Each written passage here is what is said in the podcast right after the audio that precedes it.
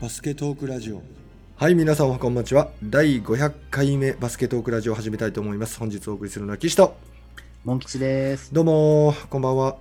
こんばんは。お久しぶりです。超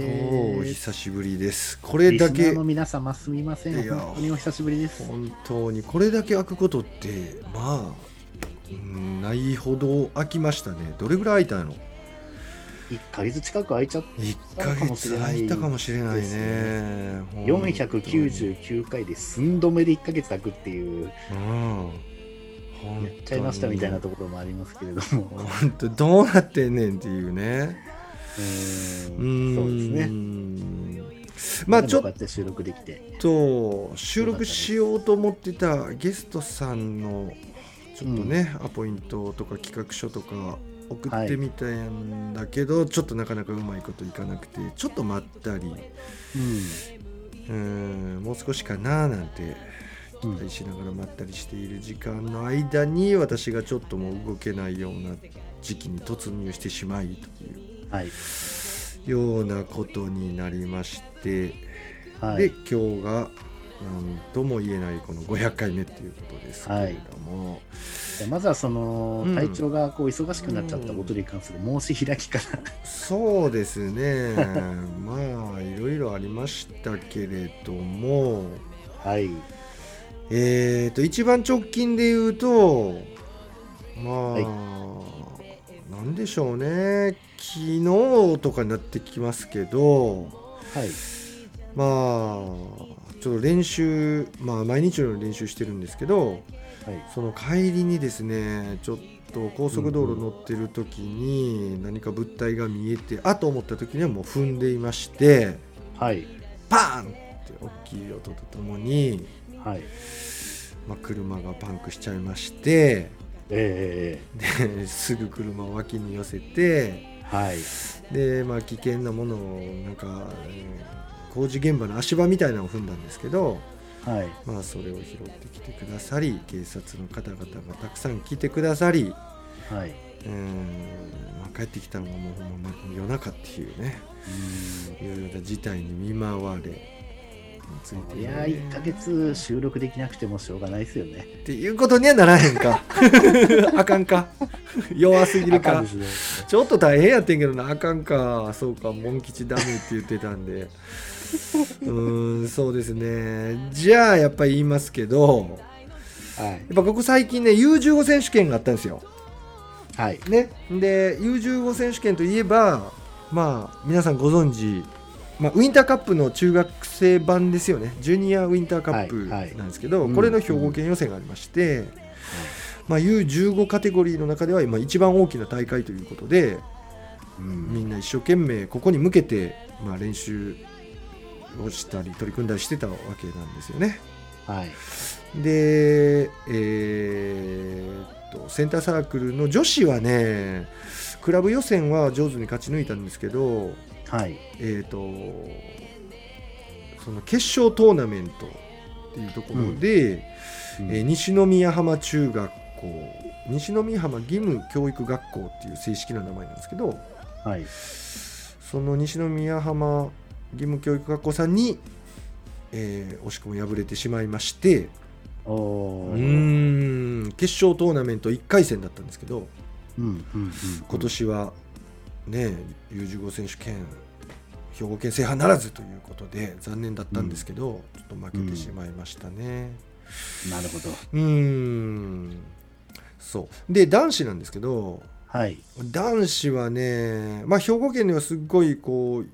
うーん名前の売れてると言ったらおかしいんですけどうん。本山南中学校というところがありましてはい。ここがもうはちゃめちゃに強いと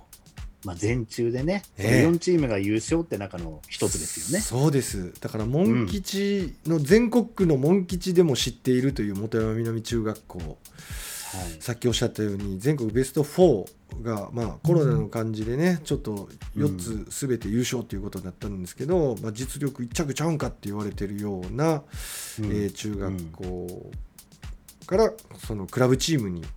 行っている、はいゴッドドアっていうクラブチームなんですけど、うゴッドドアさんにそこにグッとこう入ってましてん。うん。まあやっぱり強いとうんで、まあ、そこと、えっと、試合させてもらいたいなとセンターサークルも思いながら、はずっいとこう予選を勝ち抜きついに琴ドアさんと兵庫県大会の決勝で出会うといううんなんともうーんうーんなんか楽しみな試合になってましてで、うんもうねそりゃ相手全国1位ですからうんもうセンターサークル全集中ですよ。うんうん、で、まあ、今日はねこのなんていうんかなあのー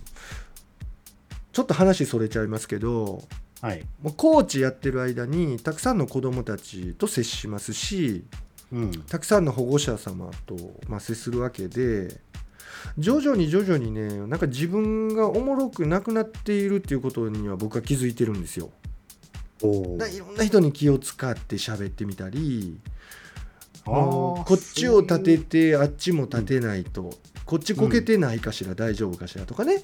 うん、そんな、なことをこう自分関係ないくせにそんなこと言ってみたりしてたんですけど今回はもう我がチームでもありますしはい、で先方もゴッドドアさんってすごいしっかり運営されてるチームでうんまあ運営も長いことされてますしなんかすごい見習うところいっぱいあるチームで。えっとね、なんですけど、ここはね、もう思いっきり、えー思ったことを話さないと面白くないんじゃないかなといううんふうに収録前からもう自分にこう気持ちを入れてですね、望んでいるわけなんですよ。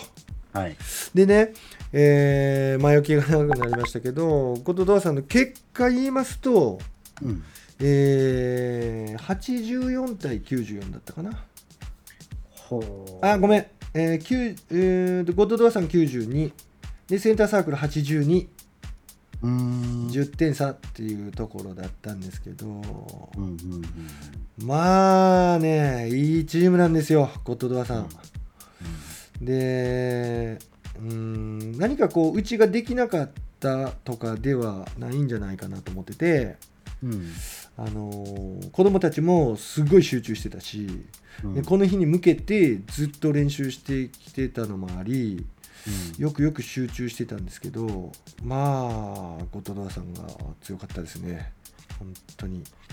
あの素朴な質問ですけどはいどんどんこれ言ってくださいあの U15 ですから、うんマンツーしかやっちゃダメとそうなんですよだから本当に試合負けてて、はい追いつくために、うん上から当たるって言っても、うんうんゾーンプレスじゃなくてオールコートマンツーマンじゃないとうんダメっそうなんでてすいようことなんですよね。そうなんですようんでもすっごいややこしくてこれはいなんかそのゾーンらしいゾーンとかそういう話じゃないんですようんあーもうあからさまになんか221やってるわとかさうんワンスリーワンやってるなとかなんかそういうがっちりゾーンっていうのはもちろんみんなしないんですけどうんこの例えばそのマイマンがいないっていう状態を作っちゃいけないっていうようなこともゾーンですって言われるんですよ。あはいはいはい。うん、わかります、うんうん、ゾーンのアライメント陣形を作っているわけじゃないんですよ。ちょっと見失うとかあるじゃないですか。はいそれとかもう次あそこにトラップ行かないといけないってこう訓練しているわけですけどみんなうちのだ子かたらちカバーのつもりがハサミに行くように見えちゃうと、うんもうゾーンプレスっぽくなっちゃうみたいな感じ。えっとねこれまたややこしい話でハサミに行くっていうのはそのトラップ行ったりうん行くのは OK なんですよ、それで自分のマイマンが離れちゃうっていうのはまおあしょうがないっていうことでそれそは OK なんですこよはね。めちゃくちゃややこしいでしょ、だからトラップは行っていいんだけど、うんそのトラップ行く前にマンツーマンしておかないといけないだあの自分のマイマンを見逃してはいけない、あーそうで迷子になっちゃい、うもうその時点でゾーンって言われるんですようんこれはね決勝でも1回注意されましたねうんうーんただなんかまだマンツーマンコミッショナー MCMC って言われたりするんですけどちょっと完成されてないところもあってうーんまあ人によって裁量全然違うし難しいとこなんですけどまあでもマンツーマンコミッショナーさんがいてはるからゲームも成立するわけでうんうーんいろいろこれ、まあ、発展途上なところはあるんですけど本当にこううーんまあ、どこどこまでがマンツーマンでっていうところをもうちょっと人によってこう変わるんじゃなくてもうちょっと明確になんかなるのかうんしたらいいのになと思ったりはするんですけど、うんうんうんうんうでん、ゴッドドアさんはあれですか、その個々の能力が高いと仲いい上にはい組織力もすごいみたいな感じなんですか、それまさにモン吉さんそれなんですよもう全員能力高いしうんであのね判断が高いんですようんうんうんうんだから中学生のピックアンドロールとかじゃないんですよもう、えっと、その選択肢全てを持っている感じやしうんで下手に突っ込む子なんていないんですよね本当うにんちゃんと引く技術を持ってるわけですね止まる技術というかね止まる技術というかねそうそうそううんうんで止まったりスローダウンしてやっつけたりっていう力もあるし正しくもうほんとシンプルな話なんですけど本当に基本的にピックアンドロールをしっかり使いこなしているというか、うん、こういうふうに相手が対応したらこういうふうにここに逃げていこうってここにキックアウトしようとかあとうこんこは自分が行かないととか、えーダイブにボールをフィードしましょうとかこの辺の判断がもうね高校生か高校生以上ですよほんまに、だから普通相手がこうしたらこうするものだ、うん相手がこうしてきたらこうするものだっていう、うん、まあ基本的な考え方っていう概念みたいなものはあるじゃないですうか、んうんうんうんもうそれが完全にもううんうん自分の体の中に感覚として取り込まれちゃってるみたいな感じなんでしょうかまね。さにそれそれなんですうんうーん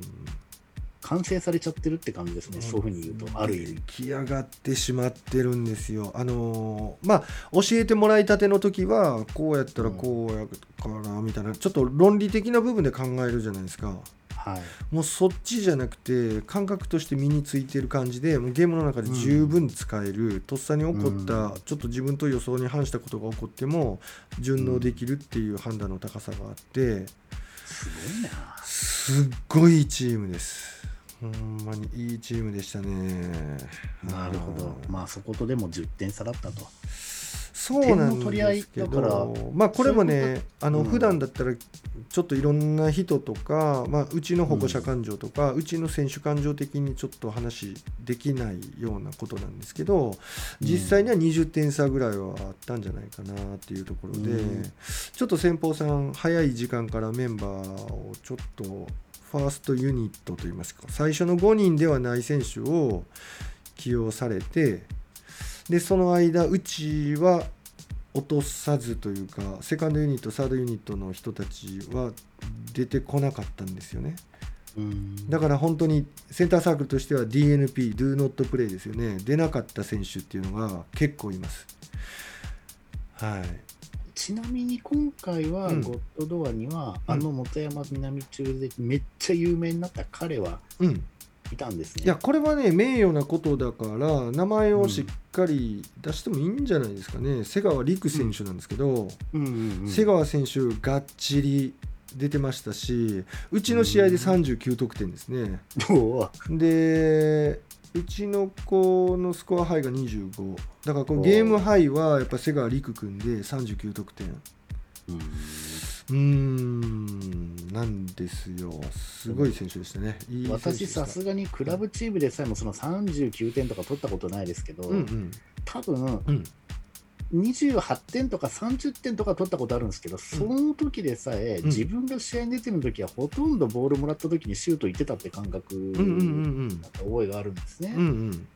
だから中学生でゲームの時間が短い、うんしかも途中でそのセカンドユニットも出てくる時間帯もある、うんその中で39点っていうのは、もう彼にボール行ったらほぼフィニッシュいっちゃうみたいな感じですか。そういやででもも,、判断力優れてるわけだからそうパスしちゃうこともあるだろうし。そうですよねねいやそんなにそのガッチャンガッチャン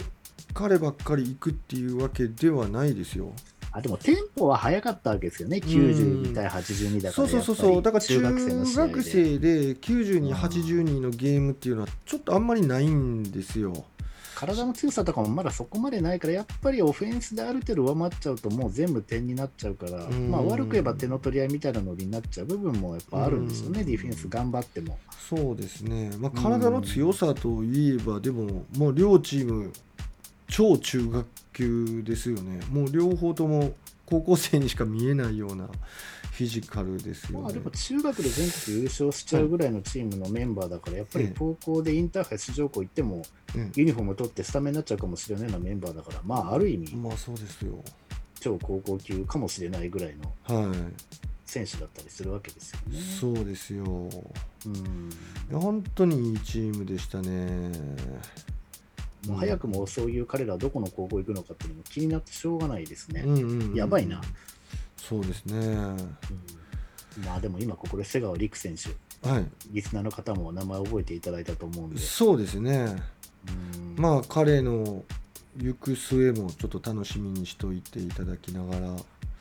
来年の6月頃には月末のインターハイうん。特集みたいなところでポコッとどっかの高校で名前が名前と写真が載るかもしれないですね。そうですね。スーパールーキーみたいな感じでねう。んうんうんうんうんうん。うんそうですね。で、まあセンターサークルの方なんですけど、はい。こちらもちょっと例年にはないまあまあ自分の我がチームなんでこれ、ふうんねなかなか普段こんな話しないんですけどリスナーさんにこう正しく知っていただくためにもあえて言いますけどセンターサークルも今年のメンバーは超中学校級と言いますかうんちょっとそこら辺の高校生のチームより全然大きくてですねうんまあ、登録上188とか189とか書いてるんですけど、にまあ、2名とも190センチぐらいありまして、うんインサイド、まあ、1人がっちりインサイドでいいかな、藤川健太郎君23番なんですけど、うん彼も108 190ぐらいありますね、188、9、90ぐらい、今、ちょっと最近身長測ってないんで、ちょっと分かんないですけど。まあ、彼とで21番の松本慎君これちょっとね最近怪我しちゃって大きい怪我しちゃってうーんちょっと今シーズンはもう難しいかなっていう感じなんですけどこれ彼も190ぐらいあってううんーうんんまあでも実際にね、はいインターハイ出場校の名簿見てみても、うんうんまあそれこそ大堀だとか北陸だとかね、うんうんうんうんその辺になると190センチのメンバーって何人かいるのが普通になってますけど、うんそれ以外の都道府県だとやっぱ190以上がいないで出てるチーム、うんうんうんチーム最身長がもう最長身が185センチぐらいのチうーんム、うんうんうんそんなチームも結構ありますかあらりねま。すよねうん、だからもう、ね、高校行ったらもういきなりね、1年生とかでもう試合出てきちゃう可能性もあるよね、うんそんなすごいメンバーがセンターサークルに揃ってるとういーうこんとで、でいいですね22番野垣君っていう子が1845ぐらいかうな、んで20番福本君っていう子も184うん五ぐらいなのかな、うんでキャプテンの淵野由紀君彼が176778ぐらいなのかなうんうんうんうんうんまあそんなんでねなんか1 7 0センチはキャプテンの淵野君しかいないっていうスタートなんですよほうーんやっぱりねこのチームをもっと僕がコーチとして育ててあげなあかんかったんかなと思う反面いやよくやったなと思いまして振り返るとううんいや本当にまあそれだけゴッドドアさんいいチームやったしうちのセンターサークルも全然負けずに頑張ってくれてたなっていうふうに思って決勝にふさわしい戦いをしてくれたんじゃもうもう他はやっぱりこうずっこずこにやられてるんでもうすっごい、うんうん、ワンサイドゲームになってるとこなんですけどまあ、えー爪痕残してやってくれたんじゃないかなっていうとこなんですけどね。なるほど、もうこれはゴッドトワさん、優勝してもらうしかないですねそう。あんまりこの世代でね、はい優勝だ、勝ちだってこだわる発言どうかっていう、あれでもありますけどうんうんうも、んまあでも今、こうやってご紹介あったセンターサークルにね、勝ってしまうようなチームで、うんうん全国優勝メンバーがね、うんこんだけ揃ってるチームですからね、そう絶対狙いますよでね。すよで、さて、そのライバルになりそうなうん東京代表、うんジュニアウィンターカップ東京都予選決勝戦、うん、コンフィアンサ東京アンダー15対うん東京侍。い東京侍ってあの米軍のや、うん米軍というよりあのインターナショナルのあインターの選手たちがいるような。だかあらラビ・そうコウキみたいな選手とか、俺ああいう系の選手とかが多分いるチームなんですよね。俺米軍基地のなんか集まりかなと思ってたそういうのも関係ありそうですけど、実際、今年のメンバーの写真見ると、別にそういうんでもなく、うん、うん、うん、どっちかっていうと、まあ、ちょっとこういうのもあれですけど、白人プレイヤーの、うんがどっちかっていうとその、それこそそのアビー・コーキみたいな感じの選手がバーっているようなイメージですけうど、んうんうんうんうんううんんでそこと77対50で、はえー最終的には勝ちまして、去年は決勝で負けてるんですよね、コンフィアンスはね、確かアース・フレンズ東京 Z、あ勝ちましたっていううのはコンフィが勝ったってことコンフィアンスが勝ったんです。おおそうなんだもう一回ス去コア言年出ってれなかった77対50ですね。 77対50か、うんうんううんん、だから今度は日本一目指しますなんて言ってうね、ん Facebook かなんかで福島さん言ってましうたけん、ど、なるほどだから今年、前、去年ね、座って負けても、その次の年にまた盛り返してくることうやっいてう、だからやっぱこうやって切磋琢磨して、うんやっぱり一つのチームがずっと勝ち続けるっていうんじゃなくてね、うんやっぱこういったことを繰り返して、なるほどやっぱりどんどんねう、ん強くなっていくんだろうなっていうのはうん感じましたんで、うんうんうん隊長、来年こそは、そうねうん、うんうんうんうんうんいやす東京もね、うんやばいですよ、これ。まあ、うなんていうんだろう、その梅ヶ丘中とかも当然あるわけですけれども、うん それ以外、でも梅ヶ丘なんかもう、シードですけど、うん2回戦で、いわゆる初戦で、アルバルク東京アンダー15に負けてますからね、へえ72対55で。うんうんうんうんうんそうなんですよ、これ。あと、他にも八王子ビートレインズのアンダーだとか、うんうーん、なんかプロチームのね、そのアンダーのそのサンドッカーズ渋谷アンダー15、うんあと実践学園中学、うんうん、なんかいっぱいありますからね、うんサンドッカーズもベスト4まで来たみたいなんですけど、1点差で東京サムライに負けたっぽいですね。あーあ違う違うそうなん間違えた、コンフィアンサに1点差で負けたんだ。えー、コンフィ決着戦してるやんそうなんですよ、だからサンドッカーズも、確かいい選手いるみたいですね、アンダー15ね。ほうほうほうほうほううんなるほど全中とはまた違った難しさがありそうですねそこらへんまあ、チームのね、メンバーがどっち選ぶのかとか、いろいろありまあするからよね。ね去年も神奈川で話題になったのが、ビーコルジュニアの選手がね、うんあの B コルの方に行くのか、それとも地元の中学の方で出るのかっていう、なんか3人組かなんかが同じ中学の選手がいて、みんなで自分の中学で出ようとか言って行っちゃって、そっちが勝ち上がっちゃったみたいな、ねええそれで B コルジュニアは出れなかったみたいなね、そんなこともありましたけれどもね、まあこれは指導者を見て、選手たちがね、純粋な目で見て決めるのか、どうなんでしょうかね、わかりませんけれうどんも。うんなるほどねうんうんうんうんうんいやーだからそういうここれから始まる U15 選手権を考えると、うんまあ、センターサークルをね、まあ、紹介するのは、まあ、マイチームでもあるしいいんですけど、もう本当は、ねもっと詳しく喋りたいんですようんうんうん、ただこれスカウティングにつながるでしょ相手チームのまあね、もし聞いてる人まあそんなバスラジなんてね聞く人いないかもしれないけどもし聞いてたら良くないから、まあ、瀬川陸君はもうこれは別格でもうちょっともうバレてるからすでにいろんなバリメデティアレにも何も YouTube でバリバリみんなに見られバる。リ見られてるから ね。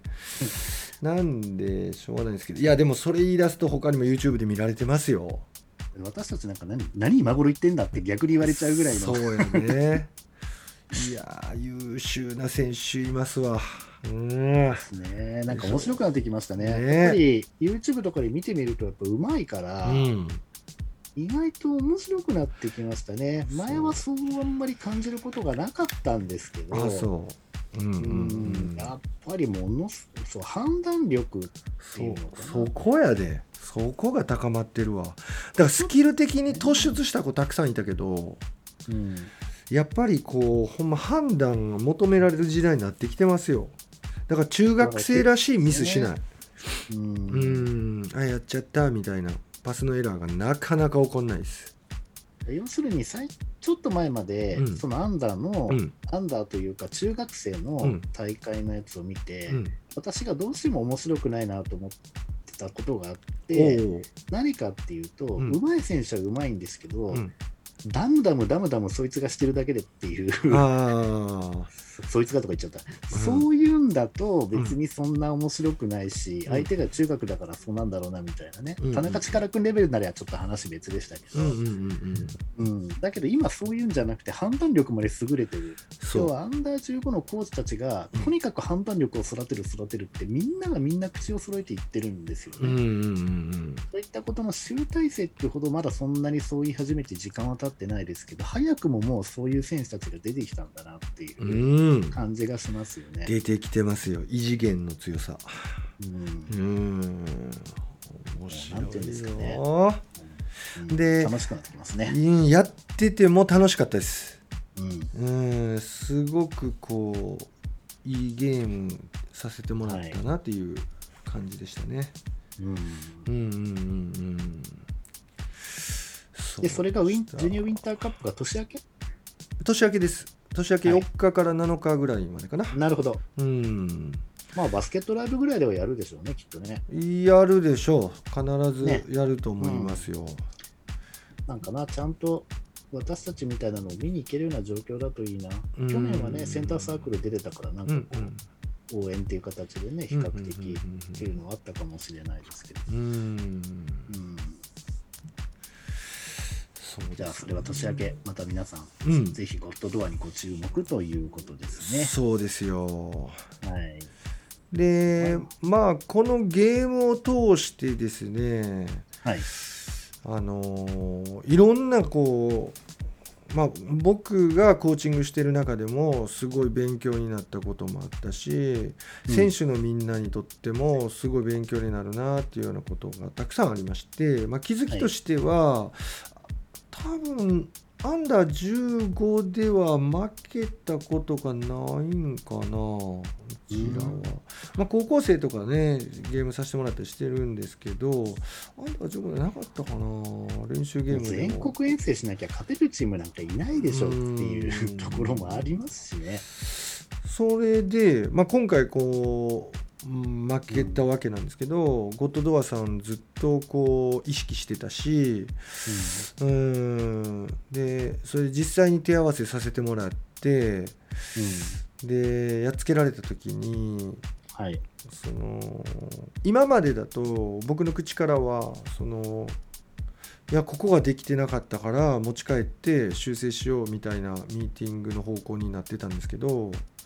や今回はやっぱゴッドドアさんは本当にいいチームやし、はい。もううちらもうちらで、まあ全力出し切ってやれたんじゃないかなっていうようなミーティングをしましてでこれすなわち何が言いたいかっていうと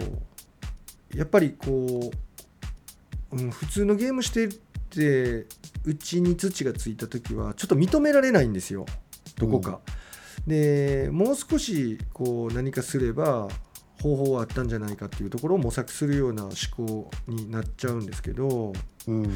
やっぱりね負けをしっかり認めるっていうところから話をスタートさせてうん。でこれがやっぱり今まで信じてたし僕はもうもちろん100%勝ってると思って、うん。まあ、試合に臨んでましたし、はい。でそこには信念があったんですけどこの信念にやっぱり負けたことで揺るぎが生じるわけじゃないですか。はい。でこの揺るぎがまあなんていうんですかね自己崩壊っていうかうん。うわー足りなかったとかうーん及ばなかったとかいろんなところに、まあ、考えが派生していくわけなんですけどはい。この一旦本当に自己崩壊させることがやっぱ人間というか、まあ、バスケットにおいては選手ということになったりコーチにおいてはコーチングということになると思うんですけどうん。ここが成長していくというか新たに一皮向けて前に向けるっていうこの経験ってすごい大事やし捉まえ方みたいなところもうんやっぱりこうコーチングしていく指導者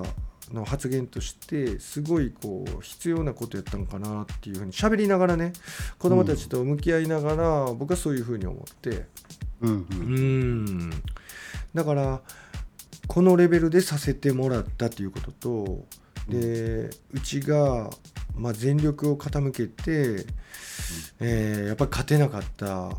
ていう世界がそこにあり、はい。うん、結構なだからねまあこんなこと言うと何言ってんだよって思われるかもしれないですけどセンターサークルとしては自信を持って戦いに行ってたしうーん、うん、戦いようはこれでいいっていう信念を持ってやってたんでうん。うん、まあそこに崩壊が起きたっていうことは新しいこう一歩につながっていったんかなっていうふうに捉えましたね。うん。うん。うん。うん意味のある負けでした本当に。うんまあ、間違いなく中学生のレベルが上がってきてますからね。うん面白くなってくるな。うんうんうんうんううんんまあこんなことは本当普段あんまりこうねラジオとかで言わず、まあ、子供たちにはね今話したようなことをこうずっとミーティングの時話したわけなんですけどラジオでこう恥も外聞もなくこういうことを言うっていうのはね初めてかもしれないですけどね。うんうん、本当に思ったこと喋れないとなんか最近ほんまおもろくないコーチになってしまっててうん、まあ、今日は本当にさっきも言いましたけど収録前にしっかり思ったこと話してやろうと思ってうんで誰かに気遣いするんじゃなくて、うん、思ったことを言ってやろうというじゃないとみんなも耳傾けてくれへんのちゃうかなと思ってねこうやって言ってるわけなんですけど。うんうーんまあいろいろ話したいことはあるんですけど U15 の話はまあこれぐらいかなうーん深く話すとほんまにスカウティングにつながっちゃったり、まあ、うちも今度 JCBG って言って全国のクラブチーム集まってやる試合全国大会があるんでこの予選ああ、をはいはいはい、はい。戦っていくわけであまり詳しく言うと、まあ、スカウティングにつながったりしちゃって迷惑おかけしてね、うん後藤ドアさんに迷惑かけるし、まあ、うちの子供たちとかチームにも迷惑かけるかもしれないあまりこう話すことできないんですけど、まあ、今日はこれぐらいですかね U15 の話どうなんですかあとの、滋賀のレイクフォースさんとか、えあえの辺も出てくるんですかね、今回は。出てくるでしょうあそこも滋賀一着だと思うんでおーレイクスターズがどうなんか知らないですけどレイクフォースさんとレイクスターズさんなんですかね滋賀うん多分あそこは滋賀レイクフォースさんが一着なんだと思いますけどね、うんうんうんううんんあとは、加護さんが加ね護、さんねうん加護さんは大阪なんですけど大阪はフロンティアスピリッツさんっていうところもすごくいいチームでうんうんここ1点差で加護さんが1点差で延長1点差か2点差で加護さんが出てくるんじゃないかなうんううんーんまあそんなことになっておりますがなるほど、うーんまあ、楽しみですね。うん楽しみですねこうんれは絶対バスラジでも話追跡していきたいですねそうですねうん。じゃあ、ここはもう、今日はもう、こ今れ日は、この回はもう U15 っていうこと で、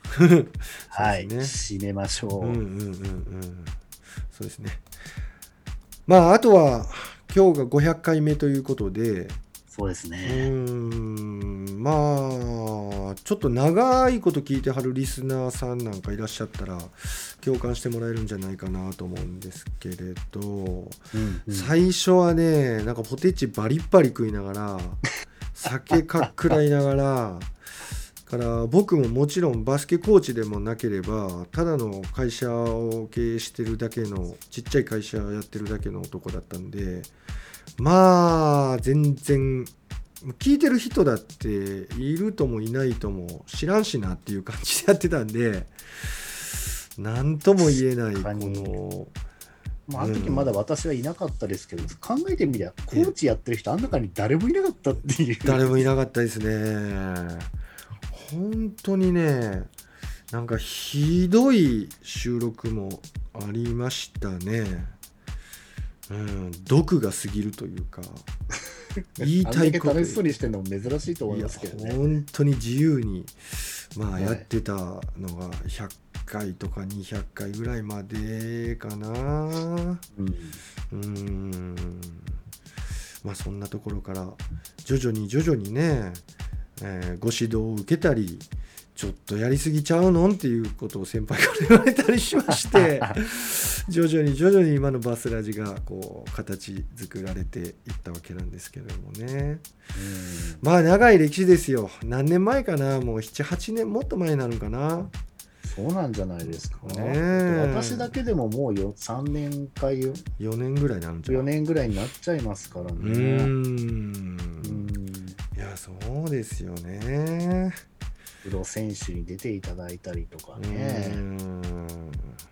あるいは学生だった、ラジオに出た時はうん学生だったけど、今プロになっちゃったよっていう選手とかね、うんうんいますしねうんそうですよね貴重な、う、うんーんだからあの当時発足当時でインターネットラジオって言ってもハテナっていう人いっぱいいたしまずポッドキャストが通じなくてインターネットラジオって書いたんですよあのロゴにうん今ポッドキャストってある程度ね知ってる人もいると思うんですけどあのバスケトークラジオのロゴマークのこうヘッドフォンのところにインターネット・ラディオって書いてるんですけど、はい。あそこもともとはポッドキャスティングとかって書いてたんですよほでもこれちょっと分かんねえぞってなってう、うん、でインターネットラジオってローマ字じゃないわあれ英語で書いてるのか、うんそう書き換えた記憶がありますねうんですから当時のバスケのネタで盛り上がるインターネットラジオポッドキャスティングやってるところって本当に本当に少なかったと思うねまあしかし多いですね。今はもうめちゃくちゃ多いよねうんだってあの、スプティ、んなんだっけえっ、と、Spotify か。うん、 Spotify とかで検索するとめっちゃ出てきますもんね。うんバスケのことを語ってるやつが。うんうんうんうん。すごいいっぱいあんだな、これ、と思ってう。んねうえん。うん当時は本当に珍しかったようんううんん第100回の時でも神戸新聞社取材してくれたもんねおたーった100回でうんパーティーしますって言ったそれをなんか聞きつけてくれた神戸新聞社の人がはい。インターネットラジオ珍しいって言って取材してくれましたからねちょっとまた500回って、ちょっと岸さん、アピールしてみてはいかがですかなあでも500回も今収録してるからな次はい600回とかじゃん、ついに500回突破っていうことで。ああそうだ ねそれこそあれですよ、そのスポルテリアさんに行って、サーカスフォーカスでも呼んでいただいて、なんおかおおこおおおおおだよなう、うんまあまあでもねこちらからなんかこう「どうですかどうですか?」って言うんじゃなくてやっぱり内容を楽しんでくれてる人がさなんかね噂が噂を読んで自然な形でそうなっていっていいんじゃないのああ、そうですね。うんまあ、やりたい放題楽しくしたら勝手にそうそう広そがうってそたうっていうのが一番強いですよね。そうですよ仕事でも趣味でもね。ね頑張らなあかんようになるの嫌やしねバスケットクラジそオうです頑ね。張らなあ義務みた感いにななると、それしんどいちょやっんとダメですね。趣味ですからつこまんれなくなっちゃう。うんはいうんうんうんうんまあそんなね回顧録じゃないけど、500回の歴史いやー本当にもうついさっき話に出ましたけどもう義務感なくやってるから気がついたらっていうところもありますけどね、逆にやろうって時は連日連日やっちゃったりしてね。そうそうそうそうやっでぱ3年前に200回やって、私もね、神戸行かせていただきましたけれども、うんうんもう500回、あれから300回もやったんかいみたいになっちゃいましそうやた。はい、そんな記憶ないもんな別に500回やりま したみたいな気がついたらっていう感じやけどそうですねんまあまあでもこうやって続けられるっていうこといいんじゃないかなそれとはかいちょっとキャラの濃い人とかね、うんい、ろんな人いるじゃないですかはい、まあそんな人がいてうまくいかへんとかいろんなことあると思うんですよでも、はいやっぱスタッフに恵まれ一緒にこうやって収録を、なんか自然に来ましたみたいなこと自体がね、素晴らしいことなんじゃないかな、当たり前のことそをうですね普通にやれるっていうことはいいんじゃないかな、うん、まあ我々をなんていうかな肯定していきましょう今日ははい。 500回のごそう褒です美ねとしてねはい。はいでモンキーさん最後になりますけど、あなた何か初体験したらしいねあ、ここで私行っちゃう感じですかいいっちゃいましょうよはい。あの、実はですね、うん B リーグのですねうんう、ん試合のね、モッパを私、おう昨日うん初体験しましてですね、うんうんうんうんはい。非常に貴重な経験させていただきました。モッパーってさなんかイメージ的に、はい。あのオーバーサーティー赤野ちゃんもう20代じゃないと赤野ちゃんモッパーって、まあ、モッパーってなんかこう、高校生とかね、うん、なんかすごい若いイメージあるそうですね、ちっちゃい子にね、やらせてあげてるとか、そういうのもありますけど、うんうんプロの試合ですからね、うんうんうんモブ吹きに行ってる間にターンオーバーで戻ってきちゃったーみたいになっちゃったりしたらやばいですからうん、なね。るほど危ないしな、うん危ないですね。モン吉ぐらい外国人選手とか。筋トレしとかんとね、そうですよ。うんいや、これもともとうんう、んあの、私の、まあ、知人というか友人というでもあり、師匠、コーチとしての師匠としても言っていいぐらいの、うんあの、尊敬するですね、うんあの、品川シティバスケットボールクラブ、B3 のチームの、うんうんうんあのヘッドコーチの佐野智康コーチというほ方がういほうほうて、ほうえーまあ、私、実はこの方のところにバスケットを勉強させてもらいに、ほううんバスケしに行ってたんですけど、うん一時期。うんで、そこであの前回ね、ゲストで出ていただいた大島銀次選手ともそこで一緒にバスケやってたんですけどもね、まあ、そういう関係で、えー佐野ヘッドコーチを、まあ、応援してたんですけど、うんで今回、えーそのボランティアがね、あの試合が平日の、しかもちょっと変に早い5時半スタート、うんしかもそこで場所が立川立ち日、はあはいはいはい、うんまあ、その B3 ってなかなかコートを、ね、確保するのが難しいってこともあって、うんたまにこうやってうん他のチームの試合とこう、まあ、抱き合わせって言ったら聞こえ悪いですけどもうんうんね、うんうんあるいは B1 の試合が次の日あるから、前の日にちょっとアルバルク仕様で、うんこの前の試合で言えば、うんえーと品川対、えーアルティーリ千葉。うんが試合させてもらうってシチュエーションになってて、はあはあはあで平日で本当にあのボランティアが集まらなかったんですって。なるほどなるほど、うん、そだれかは厳らしい、わ時間そ的のに佐野さんの手伝いをしてる方かうら、んあのボランティア来てくれる人いませんかって呼びかけがあってう、んで私、もともと試合見に行こうと思ってたんで、なんなら私、お手伝いしますよとうんいうことで、うんえー申し出ですね、しまして。うんうんうんただ、もうアルバルクの試合がその2日後にあるっていうことで、うんもう椅子とかは並べてあったんですけど、ほうほうほうほうただアルバルクのところを隠さなきゃ隠してあーそのそっか品川とかそっか千葉にしなくちゃいけない部分うんもう椅子とかそういうのはもう装飾とかはもう今更変えられないんでアルバルクのままになってたんですけど、うんまあ、アルバルクのルークの顔のなんかあれが書いてあるようなのがいっぱいこうんううん置いてあったりとかしてたんですけどもうねん、うん例えばあのコートのセンターのところにあるあのマークうんホームコートのチームのマークロゴとかがボーンとでかく入ってるじゃないですあか、りますありますへあれを品川に変えてですねえまあ、でそれ私はその作業は行った時にはもうとっくに終わってたんで下にアルバルクはあるの下にあるのかなでもなんかかぶせてんのかな毎回それともか剥がすの毎回やっぱり貼ってるみたいですよ、うーんうん、だから品川の試合をさせてもらうことが決まってから、うんあのーアルバルクを剥がしてというよりアルバルクを貼らずに品川の方のを貼って、うんうんでき昨日と今日試合があったみたいなので今日の試合が終わった後にその品川のを剥がして今度アルバルクのを貼るみたいな感じでなるほどあれしかもロゴが何分割かされてるのを合わせて貼るみたいなんですああねああああそうだろうねそれも私知らなくて、うんうんうんうんそういう説明とかも受けて、はあとか思って初めて知ったんですうんけうど、んうんうんあとは B1 のアリーナだとあの天井からこう釣ってるわけですけど、うんそのビジョンはあえて使わず、うん多分費用も余計にかかるからっていうこととかね、うんうんうん観客数とか考えてもそうだし、うん多分 B3 の規定ではまずはその天井のあれがなくてもいいとか、多分そういう違いもあって無理して使う必要はないとか、そんなのもあったんだとは思うんですけど。なるほどうんでまあ、い話は長くなっちゃいますけど、もう椅子とかを並べてあったので、うん私がお手伝いに到着したのは、もう試合の3時間前ぐらいだったのかな、うんうんうんで、まあ、とりあえず入り口からあのスタッフですっつって、中入らせてもらって、うんそしたらもうあのテーブルオフィシャルの人たちがいろいろ打ち合わせをしたりとかしてる中で、うん私がお手伝いしたのは、最初はあの、そういうコードとかですね、お客さんとかが足引っかからないようにこう、テープとかであの止めてあの引っかからないようにしたりとかですね、うんそういうお手伝いをさせてもらったのと、あとはもう、モッパーを。うんうんううんん、あのー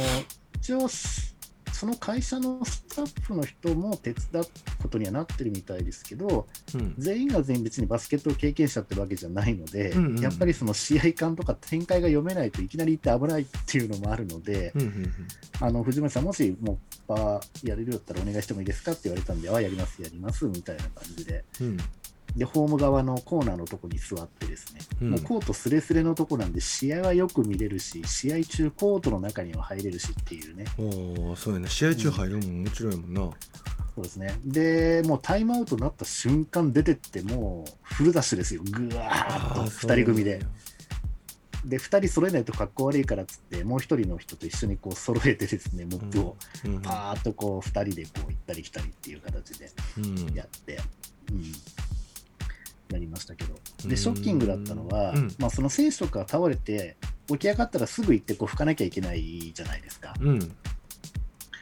もう私のほぼ目の前で、ですね、うんなんとアルキーリ千葉のレオライズ選手がですね、うんさあの最終的にはなんか、アキレス腱かなんか多分来てたと思うんですけど、うんもう倒れちゃって、うんそのまま、あーあーとか言ってずーっと痛がってて、全然動かないんですよ。えー、で私はライオンズ選手が起き上がったら拭かなきゃいけないんで近くまで行ってずっとこう座って待ってたんですけどこれちょっと尋常じゃないなっていう話ででうん今度は、あのあの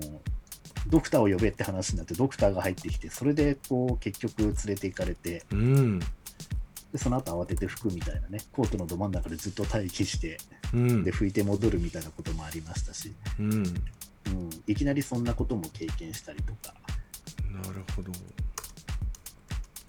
でも本当あの30秒タイムアウトの時なんか結構急がないといけないんで。 うんうんうんうん、1ピリオド終わった時とかね、そういう時は1分とかあるから、うんうんゆっくり拭いて回ってもいいんですけど、うんうん、その辺はもう本当に、